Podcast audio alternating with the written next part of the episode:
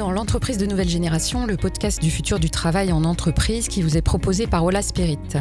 Avec vous, nous, allons découvrir ceux qui pratiquent déjà dans leurs entreprises pionnières ce futur du travail, ceux qui expérimentent de nouvelles gouvernances et qui explorent l'innovation managériale. Ils vont nous raconter leur démarche, leurs succès et leurs échecs, les questions qu'ils se posent et la règle est claire, pas de langue, pas de, langue de bois et une totale indépendance de ton. Avant de démarrer, un petit rappel. Le sommet de l'entreprise de nouvelle génération se tiendra les 26 et 27 mars 2020 au centre de conférence Pierre Mendès France du ministère de l'économie et des finances, avec des intervenants de haut niveau qui viennent d'une trentaine de pays.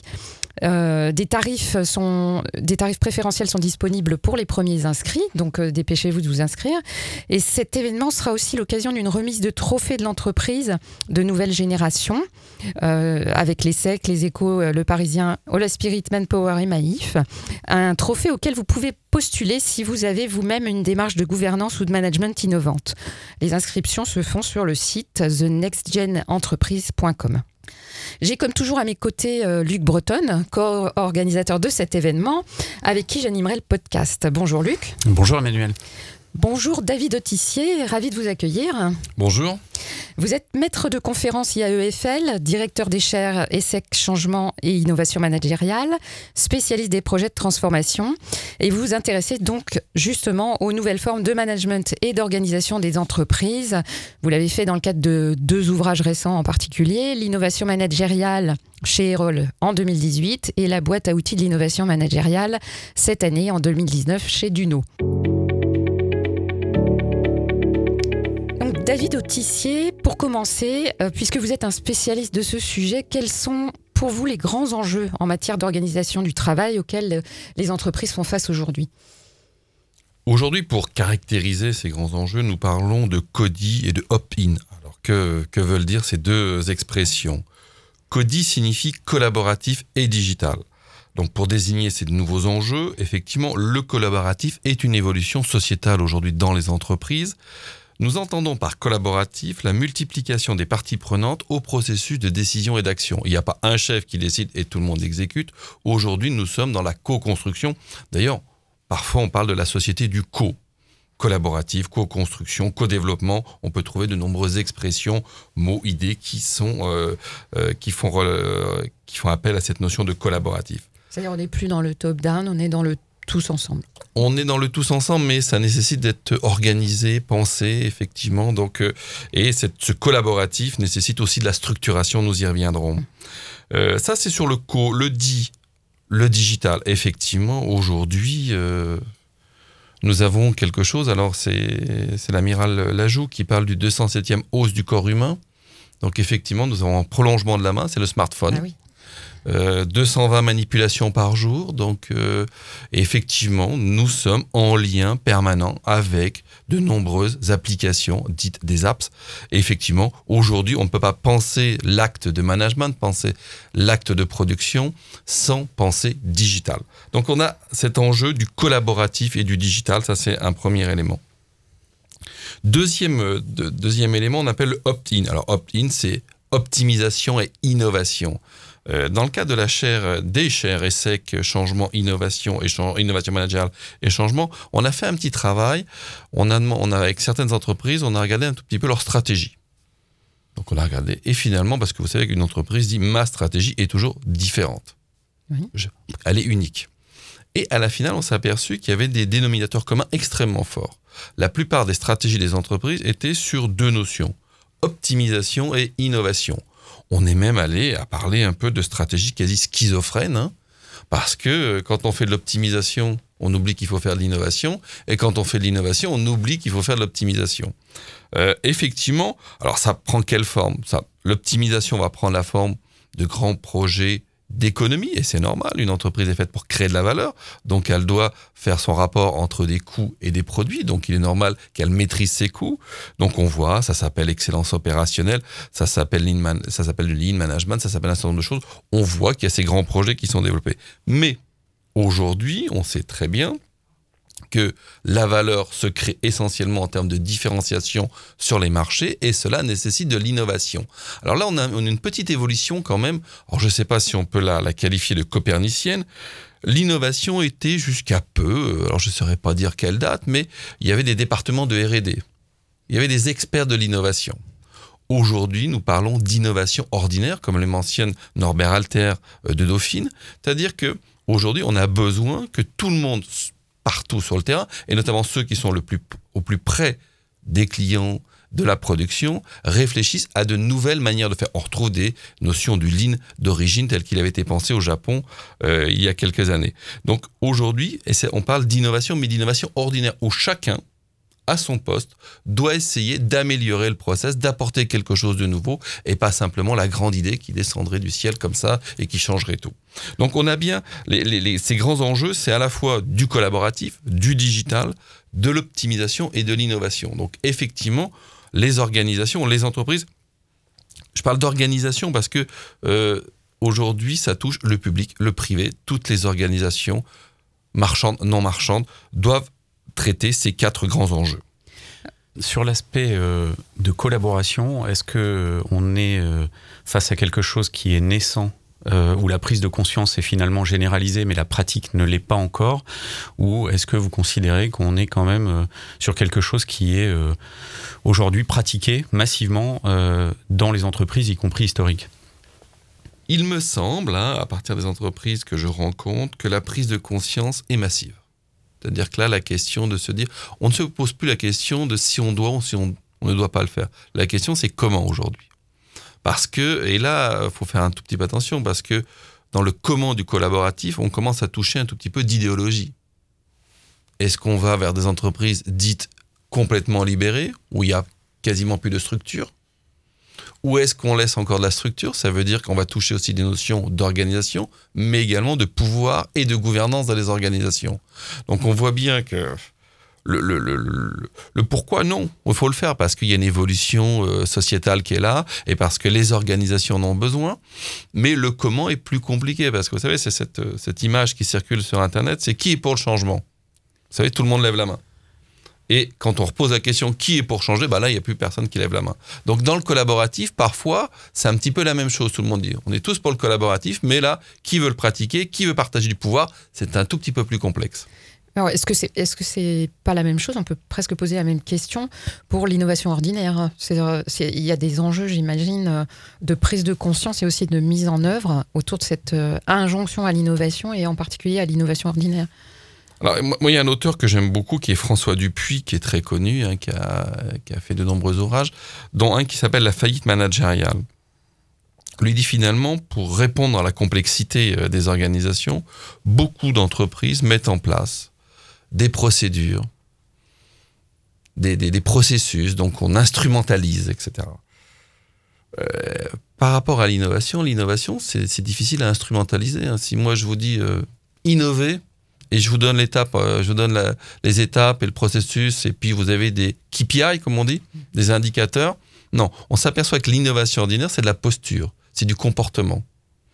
Et là, comment travailler cela? Et en changement, on le sait, ce qui est le plus dur à faire changer, c'est pas une organisation, c'est pas un outil, c'est pas des procédures, c'est les comportements des individus. C'est les comportements des individus, et vous avez raison quand vous parlez de culture, c'est les comportements en groupe.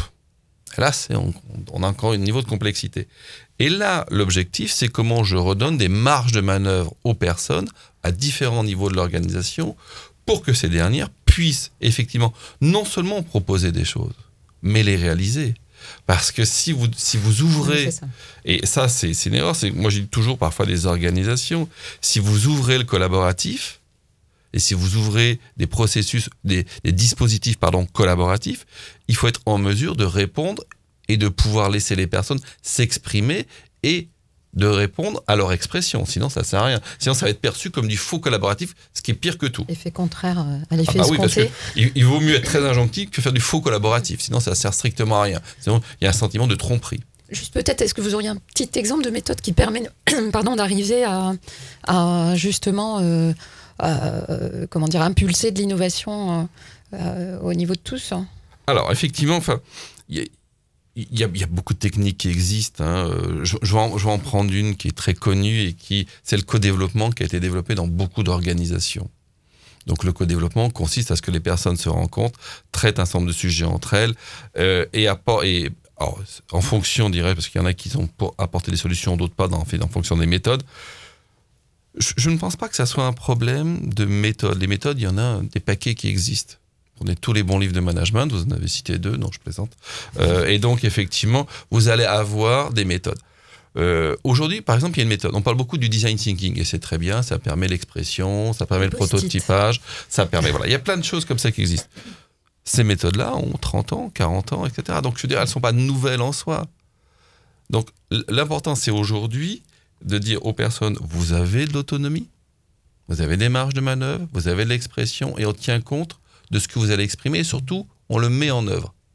Et là, ça, c'est plus, dirais-je, des, des, postures de gouvernance et des choix de, de, patrons d'entreprise, de dirigeants d'entreprise, de cadres dirigeants d'entreprise qui disent j'accepte de.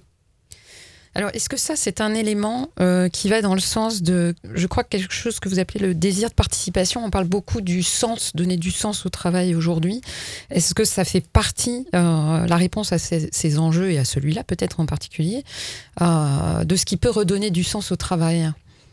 Alors, effectivement, dans le sens, il y a je participe et, et ma participation s'inscrit dans quelque chose, dans un projet.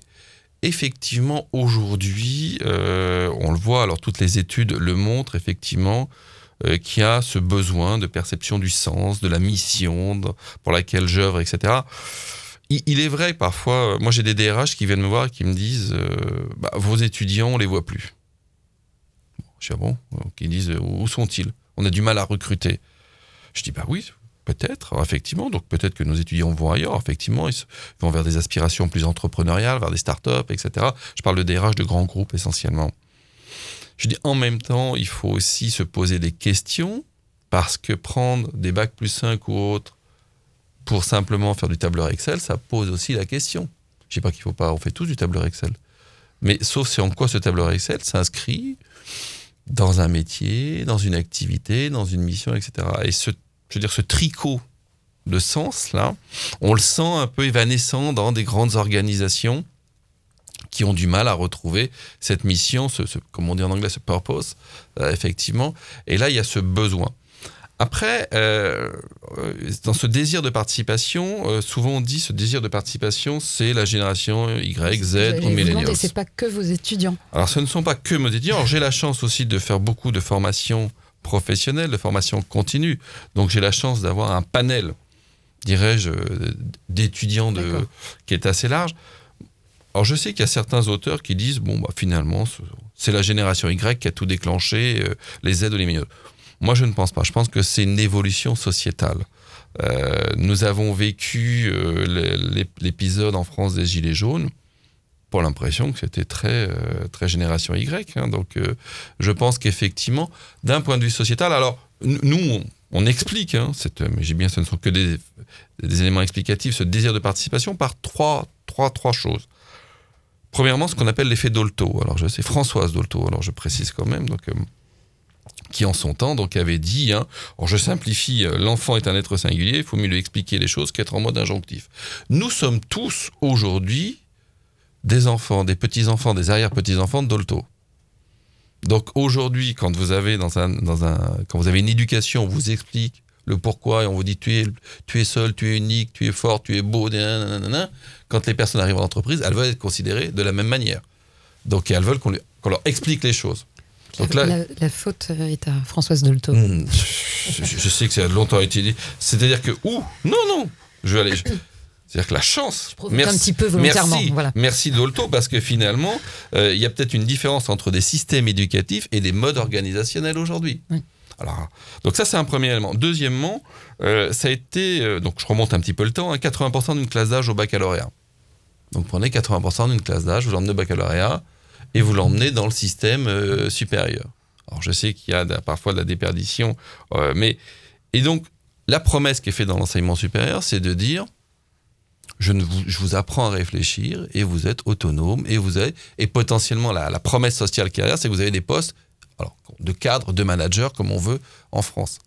Donc, vous prenez les gens, vous leur dites, on te fait faire des études, mais après, tu vas rester dans des modèles où finalement, tu auras peu la capacité de t'exprimer. Et dernier élément qui explique ça, c'est 10 ans de réseaux sociaux. Oui. C'est-à-dire qu'aujourd'hui, euh, nous passons notre temps, moi j'aime beaucoup, vous rentrez dans une rame de métro, dans un train, aujourd'hui nous sommes tout le monde est sur son téléphone.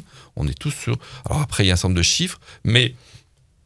Donc vous prenez tout cela, mettez tout ça, ça fait le cocktail du désir de participation. Et là, je pense qu'il est, je pense qu'il est plutôt sociétal que générationnel.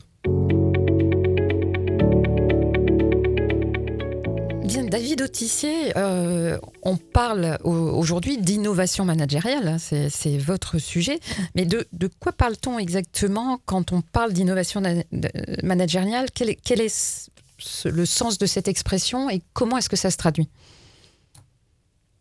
Je vais citer Alain Souchon, le chanteur. Bah, c'est parfait. Ça change un tout petit peu hein, des, auteurs en management. Euh, Alain Souchon, quand on lui pose des questions, il dit qu'est-ce que c'est qu'une chanson Il dit une chanson, c'est toujours la même chose. Il dit il y a deux choses qui changent. Il dit ça parle toujours des mêmes sujets, de l'amour, de la mort, de l'amitié. Il dit il y a deux choses. Les paroles et l'air, de telle manière que ça colle à l'air du temps, à la société. Je pense que le management, c'est toujours le management, c'est l'art de faire coopérer les personnes sous contrainte. Effectivement, nous ne sommes pas dans un jeu, hein, donc euh, il y a une obligation de production, de qualité, avec des coûts, des temps. Et donc on a un certain nombre de compétences, de personnes à faire coopérer de telle manière qu'il y ait un produit, prestation qui soit réalisée. Donc, et par rapport à ça, les méthodes de coopération vont évoluer avec les évolutions sociétales. Et donc, effectivement, ce que l'on appelle innovation managériale, ce sont des nouvelles pratiques qui permettent la coopération des personnes, mais en lien avec à la fois l'entité de production, l'entreprise, et l'environnement sociétal. Parce que c'est souvent ce qu'on oublie. Pardon. Souvent, ce qu'on oublie, c'est qu'on on ne fait pas fi de, des contraintes, entre guillemets, de, de, l'objectif euh, économique de l'entreprise quand on parle d'innovation managériale. On n'est pas dans euh, transformons, euh, transformons l'entreprise en, en, lieu de jeu, de. voilà, je ne sais pas. toute organisation est faite pour créer de la valeur, quelle qu'elle soit, marchande ou non objectif-là. C'est-à-dire qu'il y a des ressources qui sont consommées et on doit produire des biens, des services et je dis bien marchand ou non marchand. Donc je ne suis pas dans une forme de financiarisation ou dans un plaidoyer pour le capitalisme. Je suis simplement. Il y, a, et donc par rapport à cela, on va associer des personnes, on va associer. Et, pour cela, et ces personnes-là, euh, vous savez, il y a, on dit toujours dans l'entreprise, il y a Céline Bareil euh, d'HEC Montréal, elle dit, elle a, un modèle qu'on appelle le modèle des préoccupations. Les gens dans l'entreprise, ils viennent avec leur sac à dos. Moi, j'aime bien cette expression. C'est-à-dire qu'on ne vient pas dans une entreprise ou une organisation quelle qu'elle soit en disant bah tiens, euh, j'ai simplement à me mettre euh, comme si on pluguait quelque chose sur une chaîne. Non, je viens avec mes préoccupations perso, les préoccupations sociétales qui sont celles de mon époque, etc. Et donc dans l'entreprise, on doit tenir compte de cela. Euh, donc ça, et l'innovation managériale, c'est bien, c'est l'évolution des pratiques en lien avec les évolutions sociétales. On a, il y a un auteur hein, qui fait un peu référence sur le sujet, qui est Gary Hamel. Euh, Gary Hamel, donc, alors il a écrit un ouvrage hein, euh, qui s'appelle The Future of Management euh, dans, en anglais et la fin du management dans la traduction française. Donc c'est assez. Donc il y a deux notions. enfin, la, la, différence sémantique est intéressante à analyser. Gary Hamel, il a alors il a des notions, il, il, mentionne la fin des managers dans les organisations, euh, un certain nombre de choses. Mais surtout, ce qui est intéressant, il dit Gary Hamel, il dit Aujourd'hui, euh, nous avons des modèles où on définit un nouveau produit, on définit un nouveau secteur, et puis on construit une organisation, puis on construit des, des processus, etc. Il se dit, mais finalement, est-ce qu'on va pas peut-être inverser la matrice? Ou la pyramide plutôt, excusez-moi. C'est-à-dire de dire, on ne sait pas parce qu'on a des nouvelles manières de travailler, ces nouvelles manières de travailler vont nous donner de nouveaux produits, et ces nouveaux produits vont être à la rencontre, en itération, avec des nouveaux marchés. Alors après, on peut être d'accord, pas d'accord, hein, donc euh, par rapport à cette vision-là. Mais lui, il a carrément renversé et il dit finalement, il analyse, le, entre autres, hein, le processus des startups. Dans les startups, on revoit le business model euh, tous les six mois. On revoit les produits, etc. Et il dit finalement ce qui a permis d'aller vers, vers la nouvelle création de secteurs, de marché, etc., c'est parce que c'était aussi une nouvelle manière de travailler.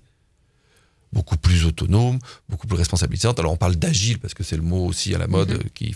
qu'il faut citer, mais Agile de par le fait qu'il y avait peu de personnes aussi, parce que gérer une entreprise à 5, 10 ou à 10 000 personnes, c'est pas la même problématique. Donc, je pense qu'aujourd'hui, effectivement, il y a eu ces essais-là, donc ces écrits qui ont été faits, euh, et je crois que ces écrits-là ont aussi rencontré aussi beaucoup d'expérimentation dans les organisations. Euh, j'ai parlé des techniques tout à l'heure, comme le design thinking, le hackathon, euh, les ateliers participatifs, le co-développement. Je ne veux pas tous les citer parce qu'on en a une palette. Donc il y a ces méthodes-là qui sont là sur le marché, qu'on voit se développer. Puis aussi beaucoup d'entreprises qui ont lancé, qui ont expérimenté depuis, je pense, 3, 4, 5 ans, beaucoup de choses. Hein. Euh, quelques, quelques exemples. Alors souvent on parle de Michelin avec ses équipes autonomes, hein, qui, a, qui, a, fait beaucoup de choses. Euh, il y a un exemple qui est intéressant, c'est quand le groupe Accor a lancé son Shadow Comex. Donc son Shadow Comex sur le digital. Pour, pour deux, Juste en deux mots. Oui, en deux mots. Hein, euh, pour accélérer la transformation euh, digitale euh, du groupe Accor, euh, Accor Hotel. Euh, donc il a été créé donc un Shadow Comex qui comprend des digital natives, hein, donc des personnes qui sont plutôt à la trentaine à peu près, euh, mais qui ont une expérience digitale et ils ont été mis ensemble et ils sont là pour challenger et travailler avec le Comex sur tous les sujets digitaux. Donc c'est, vous voyez, c'est ce que, j'aime dans l'innovation managériale, c'est que c'est souvent des micro-pratiques. C'est pas, c'est pas, c'est pas très coûteux ou c'est pas d'un point de vue, c'est pas très difficile à mettre en place, mais c'est trouver des éléments qui vont challenger le système en place et qui vont répondre aux attentes sociétales des personnes, tout en aidant l'entreprise dans son projet. Il y, en a, il y, a, il y a aussi une, une autre innovation managériale que j'aime beaucoup, celle qui a été faite par Adobe aux États-Unis, qui a lancé sa Kickbox. Alors, ça kickbox. Hein. Donc, ils ont donné une boîte hein, où il y, a, euh, une, il y a un certain nombre de ressources qui sont dedans, comme des petites fiches, des dispositifs sur comment faire de l'innovation au niveau le plus local, hein, donc en, dans une équipe. Et puis, alors, ce qui avait fait le, le, le buzz de ces kickbox, c'est que dedans, il y avait une, une vieille boîte à idées. Une vieille boîte à idées, une boîte physique, pas du tout. Euh, elle était rouge, comme ça on la voyait bien. Euh, et puis dedans, il y avait une carte de crédit, et les personnes avaient 1000 dollars pour effectivement réaliser mais c'est-à-dire qu'on leur dit, vous avez 1000 dollars, on vous demande, entre guillemets, pas de compte, si vous voulez décider de dépenser comme ça ou comme ça. Donc là, c'est un élément clé, ça veut dire qu'il y a une notion de confiance qu'on donne. Quand je disais marge de manœuvre tout à l'heure dans l'innovation managériale, ça veut dire qu'à un moment donné, je vais donner de la confiance aux personnes. Et je pense que ça, par rapport au point que vous avez aussi mentionné sur le sens, c'est extrêmement important. Oui, c'est ça. Alors David, vous parlez, euh, on a bien compris, de l'irruption de cette innovation managériale qui est à peu près généralisée, qui prend des formes diverses, qui parfois passe par des petits pas euh, plutôt qu'une une révolution, un grand soir. Qui, qui explique finalement cette irruption actuelle? On sent qu'on est à un point d'inflexion euh, du point de vue managérial, puisqu'on a des anciens modèles qui, sont hérités de Ford, de Taylor, qui commencent à, à dater. Euh, J'ai compris dans vos propos euh, qu'elles étaient facilitées par euh, euh, que cette irruption était facilitée par euh, Internet euh, et cette capacité à partager simultanément. Également, vous avez cité le, les startups. C'est vrai que on finance de plus en plus l'innovation par des, des, nouvelles entreprises, hein, des startups qui prennent le risque et qui ensuite sont absorbées plus ou moins rapidement par les, par les grands groupes. Quels, quels sont les, finalement les facteurs d'accélération forte de cette innovation managériale aujourd'hui? Il me semble qu'il y a une forme d'alignement des planètes aujourd'hui. Euh, sur le sujet. Euh, il y a un premier point, c'est cette évolution sociétale où les personnes dans les organisations disent je veux faire, j'ai envie de faire, mais je veux qu'on me laisse de l'autonomie, des marges de manœuvre, je veux qu'il y ait de la confiance, je veux que ça s'inscrive dans un projet. Donc là, il y a une demande qui s'exprime de plus en plus. Euh, alors peut-être un héritage des réseaux sociaux, comme je l'ai mentionné tout à l'heure dans ce désir de participation. Donc je pense que ça. L'autre élément, c'est que les organisations aujourd'hui, dans leur ensemble, euh, sont obligées, voire contraintes, parce qu'à un moment donné, vous avez des nouveaux entrants qui arrivent sur les marchés et qui peuvent, en 3-4 ans, non seulement prendre des parts de marché, mais devenir des acteurs majeurs. Et, euh, Alors, je parle parler très des... vite sur le marché avec des niveaux de financement euh, inconnus euh, jusqu'à présent. Et hein. effectivement, il y a l'autre élément, dirais-je, que, que, vous mentionnez, c'est de dire aujourd'hui, il y a eu beaucoup de financement sur euh, qu'on va appeler des startups, alors qui peuvent devenir des licornes par la suite. C'est-à-dire qu'aujourd'hui, si vous avez une idée, un bon fonctionnement, une équipe, le financement se trouve, je veux dire, assez facilement, ou c'est possible. Donc, ce qui fait qu'aujourd'hui, d'un point de vue stratégique, la plupart des grandes organisations, des moyennes et des grandes organisations, se posent cette question-là, non plus aussi en termes d'opportunités, mais voire de contraintes à très court terme, avec des risques qui ne sont pas négligeables euh, de se faire dépasser sur, certains marchés et sur les marchés les plus intéressants, parce qu'on sait très bien que dans les grands modèles, c'est les marchés sur lesquels il y a l'innovation, où il y a, dirais-je, la rente la plus intéressante. Donc par rapport à cela, donc je pense qu'aujourd'hui, il y a un ensemble d'éléments. L'autre point, c'est que nous avons aussi un certain nombre maintenant, allez, je veux dire, une, une petite dizaine d'années d'expérience des startups euh, à un niveau assez macro, hein, enfin à un niveau assez généralisé.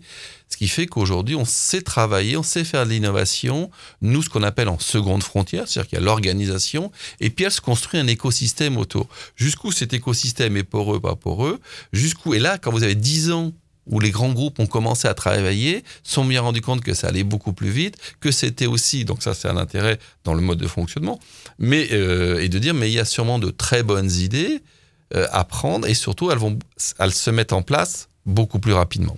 Et c'est sûr que pour pouvoir euh, travailler finalement avec des startups, il faut aussi euh, ingérer en son sein euh, ces modes de fonctionnement. Sinon, ça devient très compliqué. C'est plutôt une relation de client-fournisseur, ce qui n'est pas ce que, ce que l'on a à l'esprit dans le cadre d'une entreprise euh, avec un format euh, nouveau qui est plutôt une entreprise innovante euh, avec des, externalités qui, qui peuvent se rapprocher de plus en plus du core business sur, bah, sur de l'innovation, sur, sur de la vente, enfin sur, sur différents aspects. Nous, ce que l'on voit dans quelques organisations qu'on observe, hein, je parlais des organisations en seconde frontière, on a une première frontière qui est entre guillemets l'entreprise un peu traditionnelle. Et à côté, on avait un écosystème très externe. Et puis, comme vous le mentionnez, il y avait beaucoup de contrats qui se faisaient. Aujourd'hui, ce qu'on voit apparaître, c'est une zone entre la première et la deuxième frontière. Alors, on peut l'appeler comme on veut, la zone intermédiaire. Pardon, la zone grise, on peut l'appeler comme on veut. Où là, c'est des gens de la première frontière et de la deuxième frontière qui commencent à fonctionner ensemble. C'est ça. Et jusqu'où ça ira, jusqu'au noyau, je ne sais pas. Mais là, on voit quand même qu'il y a, d'un point de vue organisationnel, il y a ces éléments-là à bâtir concrètement souvent sous forme de lab d'ailleurs, euh, de lab qui mélange des, des Ça se fait effectivement sous euh, forme de lab, ça se fait sous forme de, euh, de projets externalisés. nous on appelle ça les projets exfiltrés. Donc ça, ça, un, euh, d'un certain milieu, mais à un moment donné, on prend des gens de l'organisation, on les emmène dans des lieux dédiés qui vont et puis vont travailler avec des startups ou pas. Hein. Euh, mais euh, donc on voit bien qu'il y a tout un tas de formes organisationnelles là qui émergent et pour répondre aux besoins, dirais-je, d'innovation, de production euh, de l'organisation. Et on sent bien que dans ce contexte, il faut partager des méthodologies, euh, même si elles ne sont pas l'alpha et l'oméga de la transformation. Est-ce que tout le monde est capable d'embarquer dans, ces nouveaux modes de fonctionnement, euh, selon vous, dans ces nouvelles méthodologies? Qu'est-ce que vous percevez au travers des, des, grands clients que vous accompagnez dans le cadre de vos chers, par exemple? On va retomber sur un point clé dans toute transformation, hein, c'est le leadership. Donc après, c'est effectivement euh, les, transformations euh, dans une organisation, c'est des personnes qui les portent. Euh, avec leur capacité d'argumentation, avec leur légitimité. Aujourd'hui, c'est quelles sont... Alors bien sûr, on a tous en tête cette expression qui dit l'escalier, on le balaye en partant du haut.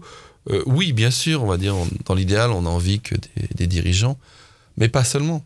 C'est un ensemble d'expérimentations qui vont être réalisées par des personnes.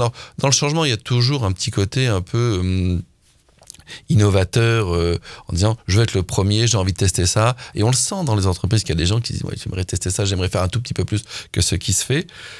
Ces personnes-là, on parle aussi d'intrapreneuriat maintenant. Ces intrapreneurs, bah, je pense qu'un des points clés, c'est de les identifier, de les aider, de les accompagner.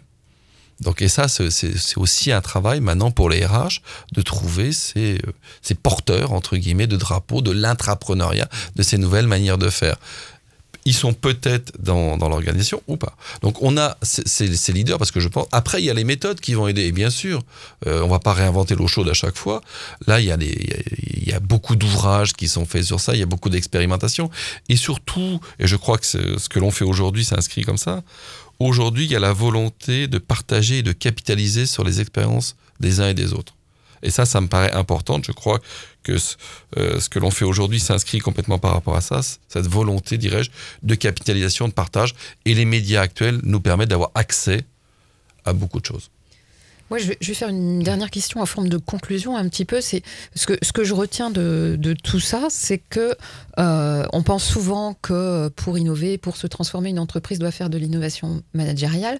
Vous, vous êtes en train de dire que l'innovation managériale peut, peut être le levier de la transformation. En fait, que tous ces éléments, toutes ces méthodes, toutes ces, toute la réalisation de ces, ces enjeux, toute la réponse à ces enjeux peut peuvent être la clé de la, de la transformation euh, et d'adaptation de l'entreprise aujourd'hui je veux dire un petit peu comme Gary Hamel, effectivement. Aujourd'hui, on a eu des organisations, et on a encore, qui étaient sur le modèle commande-contrôle, et on appelle structuro-fonctionnel, hiérarchique. C'est-à-dire qu'on avait des organisations commande-contrôle, et puis il y avait des structures en, en silo, puis une hiérarchie.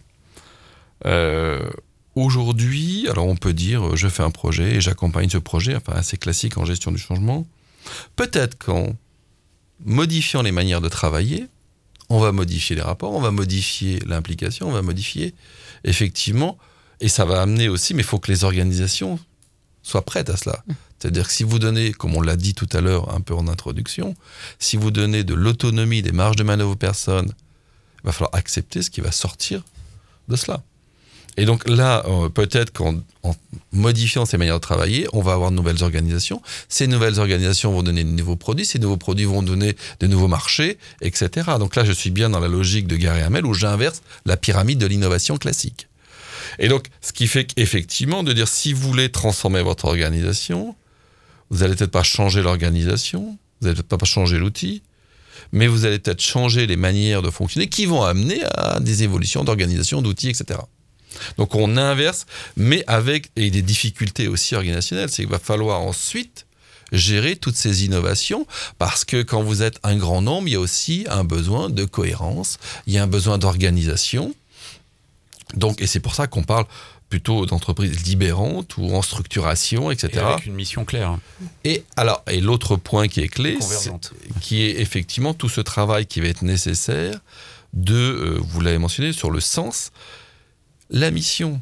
Parce qu'aujourd'hui, euh, quand on regarde une chaîne d'infos, quand on regarde, alors je sais que c'est peut-être une structuration qui est comme ça, mais il y a quand même un certain nombre d'éléments anxiogènes. Euh, et donc du coup, on a envie de retrouver dans l'entreprise la possibilité de, effectivement, de changer le monde, de faire quelque chose pour. Euh, vous savez, il y a, aux États-Unis, quand on va, quand les startups se présentent, dans leur pitch, elle commence toujours par dire Nous, on fait telle chose, mais ce qu'on veut, c'est changer le monde. Alors, on est d'accord, pas d'accord, ça peut être un effet de storytelling, mais ça fait du bien. Mais ça fait du bien de dire Ce que je fais là, moi, dans mon organisation, bah, ça participe à cela. Et je pense que là, les entreprises auront ont besoin de définir, mais non seulement de définir, parce que c'est pas ça, enfin, je vais pas dire c'est pas, très compliqué, euh, mais ça va être de l'implémenter, de le décliner. Et je pense que là, et tout ce travail-là s'inscrit dans cette logique de réalisation du sens. En tout cas, bon, voilà, changer le monde, c'est une belle conclusion. Merci beaucoup, David Autissier. Merci, Luc Breton. Et merci, à vous tous pour votre écoute. Et retrouvez-nous dans, dans, les autres podcasts de l'entreprise de nouvelle génération avec d'autres experts et praticiens du futur du travail.